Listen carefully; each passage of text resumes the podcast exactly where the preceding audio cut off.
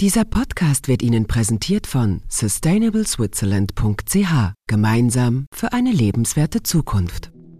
NZZ Akzent.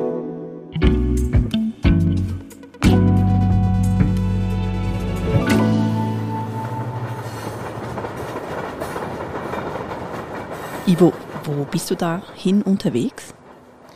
Ich bin jetzt gerade in Wien in den Nachtzug eingestiegen und dieser Nachtzug, der fährt direkt nach Kiew in die ukrainische Hauptstadt und das ist ein Zug, ein altmodischer Zug mit Schlafwagen, der über Budapest und die südwestliche Ecke der Ukraine in Transkarpatien nach Kiew fährt. 26 Stunden lang, aber ohne Pause. Den schönsten Teil der ukrainischen Landschaft sieht man leider nicht, weil wir fahren da durch Transkarpatien zunächst in der Nacht. Das ist eine bergige Region, wunderbar. Mhm. Und sobald ich dann aufwache, ist eigentlich die Landschaft ziemlich flach, viel Landwirtschaft. Aber eigentlich hat man gar nicht das Gefühl, dass man im Krieg ist. Mhm. Erst dann wenn man sieht, dass doch Schützengräben entlang der Bahnstrecke ausgehoben werden, die sehen frisch aus, da sind teilweise auch Soldaten drin, dann merkt man, ah, okay, hier ist ein bisschen mehr los. Und das war jetzt eigentlich auch immer so. Ich war jetzt sechsmal schon in der Ukraine seit Kriegsbeginn, meist mit dem Zug. Und dieses Mal jetzt zum Jahrestag, der ja jetzt Ende Februar am 24. war, da war eigentlich die Idee und mein Ziel, den Zustand der Ukraine ein bisschen auch zu erspüren, auch über mhm. eine Reise zu erspüren und, und zu schauen, wie es diesem Land nach einem Jahr eines schrecklichen Krieges geht. Der russische Angriff auf die Ukraine hat Wunden hinterlassen, die nicht verheilt sind. Und dennoch sei die Hoffnung der Menschen ungebrochen, erzählt Ivo Meinzen nach seiner Reise in die Ukraine ein Jahr nach Kriegsbeginn. Ivo, du bist also mit dem Zug am Bahnhof in Kiew angekommen, nach einer langen Fahrt. Wo bist du dann als nächstes hingereist? Wir sind dann mit unserem Fahrer mit dem Auto nach Lissova Poliana gefahren. Das ist ein ehemaliges Sanatorium in der Nähe von Kiew in den Wäldern. Und das ist heute ein Rehabilitationszentrum für Soldaten, das heute als eines der besten und fortschrittlichsten der Ukraine gilt. Und warum bist du genau dahin gereist? Mir war es enorm wichtig, diesen Krieg auch fassbar zu machen, menschlich zu machen, dass man auch die Wunden dieses Krieges sieht, hört, weil es ist doch häufig so, dass man eine sehr abstrakte Vorstellung hat von diesem Krieg. Mhm. Und das war definitiv in diesem Rehabilitationszentrum eine ganz andere Szene. Ich sah viele Soldaten, die dort behandelt wurden, 220. Viele von ihnen haben Schädel-Hirntraumata, was man früher als Gehirnerschütterungen bezeichnete. Mhm. Aber das kommt natürlich von diesen endlosen Artilleriebeschuss an der Front, diese, diese schrecklichen Barragen. Mhm. Und es ist ein Zentrum, das wirklich auf sehr vielen Ebenen diese Verletzungen angeht. Also mit Psychotherapeuten, mit Physio, mit Akupunktur, mit Schlafyoga. Und das ist wirklich sehr spannend, das zu sehen. Man muss sich das so vorstellen, dass ein wirklich riesiges Gelände ist, teilweise noch sehr sowjetisch, altmodisch. Mhm. Und dann gibt es andere Teile, die sind weiß gestrichen, lichtdurchflutet. Es gibt draußen einen großen Garten mit Bäumen, mit einem Fluss, mit Tieren. Es gibt einen großen Aufenthaltsraum, in dem die Verwundeten Ping-Pong spielen können. Die können auch miteinander Schach oder Garambol äh, spielen. Und da gibt es eigentlich ein ganz großes Angebot von Dingen. Und gleichzeitig spürt man aber doch eine gedämpfte Stimmung, wenn man mhm. über dieses Gelände läuft. Und das ist schon auch eine große Einsamkeit zu spüren bei diesen Männern. Also eine gedämpfte Stimmung, Einsamkeit. Hast du denn da mit den Patienten reden können? Es war nicht so leicht, mit den Männern ins Gespräch zu kommen. Ein Mittel, das ich verwendet habe, ist, dass ich selber Ping-Pong gespielt habe mit einem jungen Mann, mhm. der aber gar nicht reden wollte über seine Gründe, dass er da war. Mhm. Es war leichter, mit Männern zu reden, die körperlich verletzt sind. Jene, die psychische Wunden hatten, die wollten eher nicht sprechen. Wie erklärst du dir das? Ich glaube, es ist schwierig, weil diese Wunden sind unsichtbar. Mhm. Bei Schädel-Hirntraumata, das ist so bei Depressionen oder auch diesen ganzen posttraumatischen Syndromen, wo man Zusammenbrüche hat, einfach von diesen schlimmen Erfahrungen.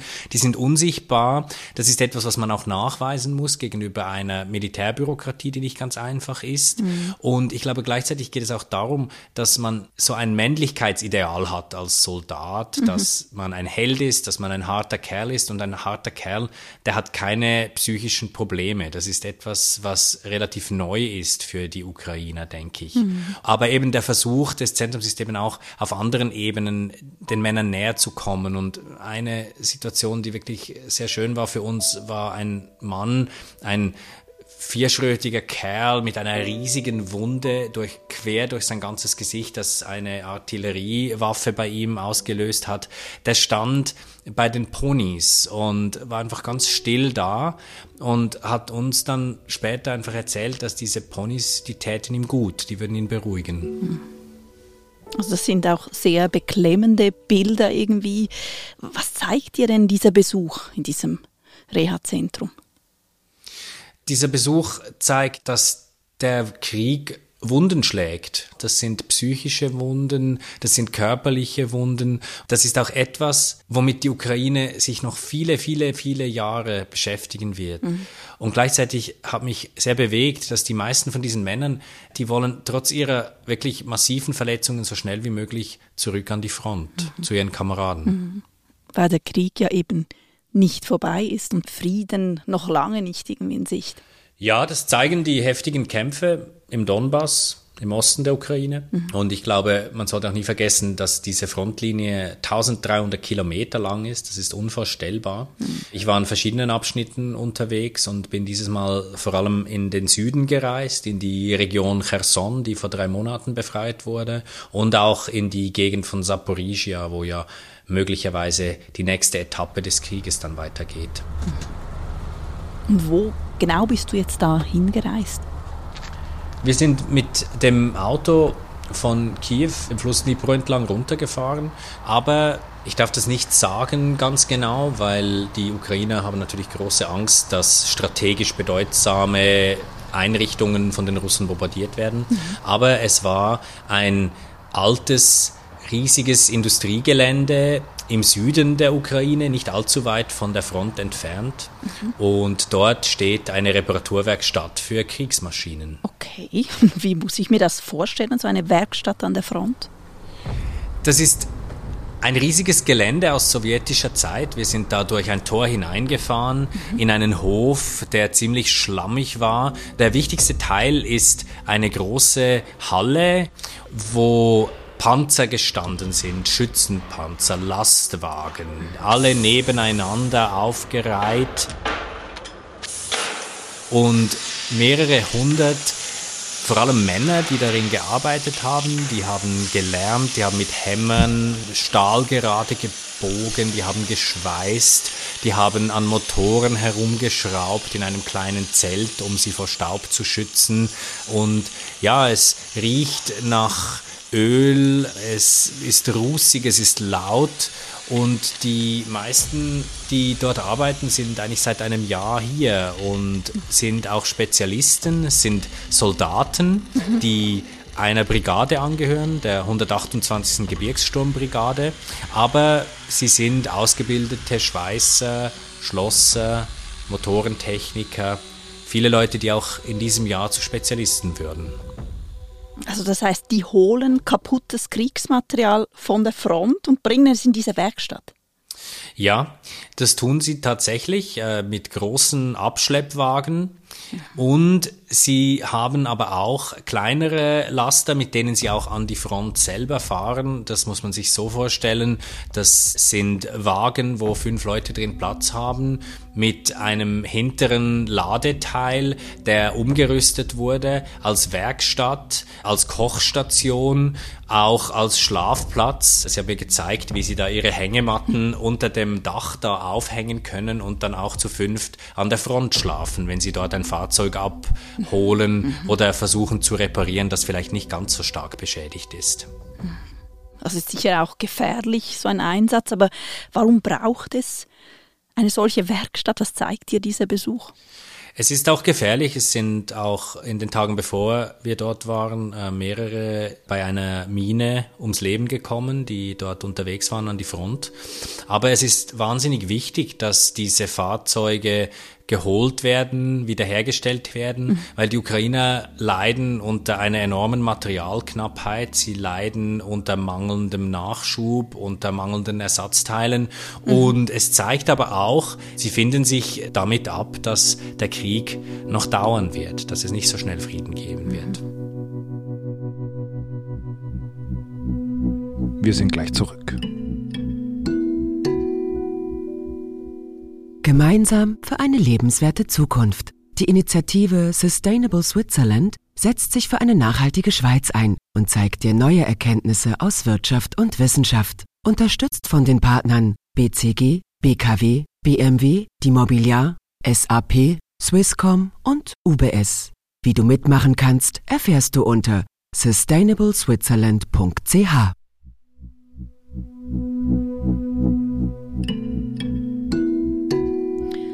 Ivo, du hast also traumatisierte Soldaten in einer Klinik bei Kiew getroffen und hast erlebt, wie eben kaputtes Kriegsmaterial hier repariert wird. Beides zeigt irgendwie die Zerstörung, die Wunden, die dieser Krieg geschlagen hat. Und dann, wie, wie reist du weiter? Wir sind dann nach Dnipro gefahren, das ist eine Stadt im Südosten der Ukraine.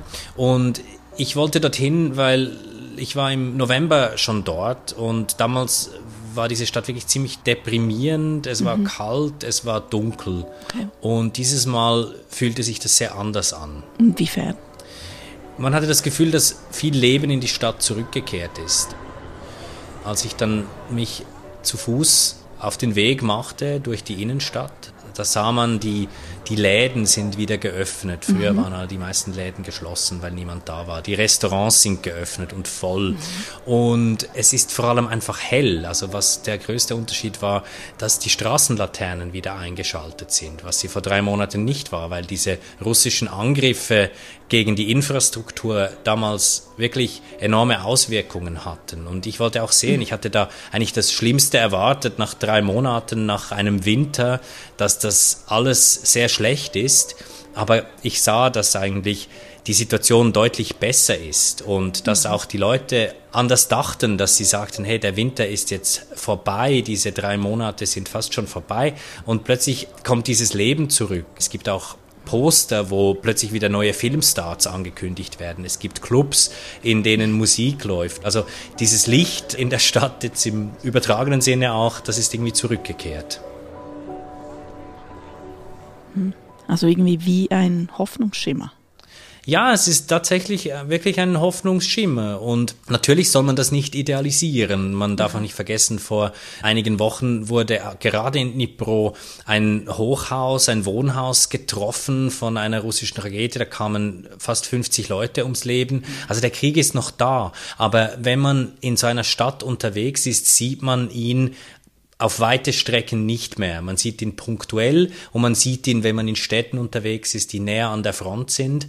Aber gleichzeitig hat es so eine Art von Normalität, die auch in dieses Land zurückgekehrt ist. Mhm. Und du würdest nicht sagen, das ist ein Akt des Verdrängens, sondern es ist wirklich ein Versuch zu überleben, wieder Hoffnung zu schöpfen. Ich glaube nicht, dass sich das ausschließt. Natürlich ist es auch ein Verdrängen, aber man muss ja auch einen Alltag leben, man muss versuchen, Geld zu verdienen, muss versuchen, seine Familie zu ernähren. Und das ist in einer großen Stadt wie Dnipro und Kiew äh, sicher wieder möglicher geworden. Mhm. Natürlich kann das nicht darüber hinwegtäuschen, dass das in vielen Gegenden der Ukraine sicher nicht möglich ist. Mhm. Ivo, das war ja deine sechste Reise in die Ukraine, seit der Krieg vor einem Jahr begonnen hat. Mit welchem Gefühl, mit welchen Gedanken bist du dieses Mal zurück nach Wien gereist? Ja, es war ein Gefühl der Müdigkeit, weil das jetzt auch schon lange so dauert. Es war auch ein widersprüchliches Gefühl, weil einerseits hat man das Gefühl, an der Front ist es nicht einfach für die Ukraine und andererseits sind viele Dinge normaler geworden. Die Angst ist weg, sagen viele Ukrainer. Es ist letztlich aber auch so, dass man einfach merkt, es gibt keine eine Realität in einem Kriegsland, sondern es gibt ganz viele Realitäten. Und das ist auch so wahnsinnig spannend daran.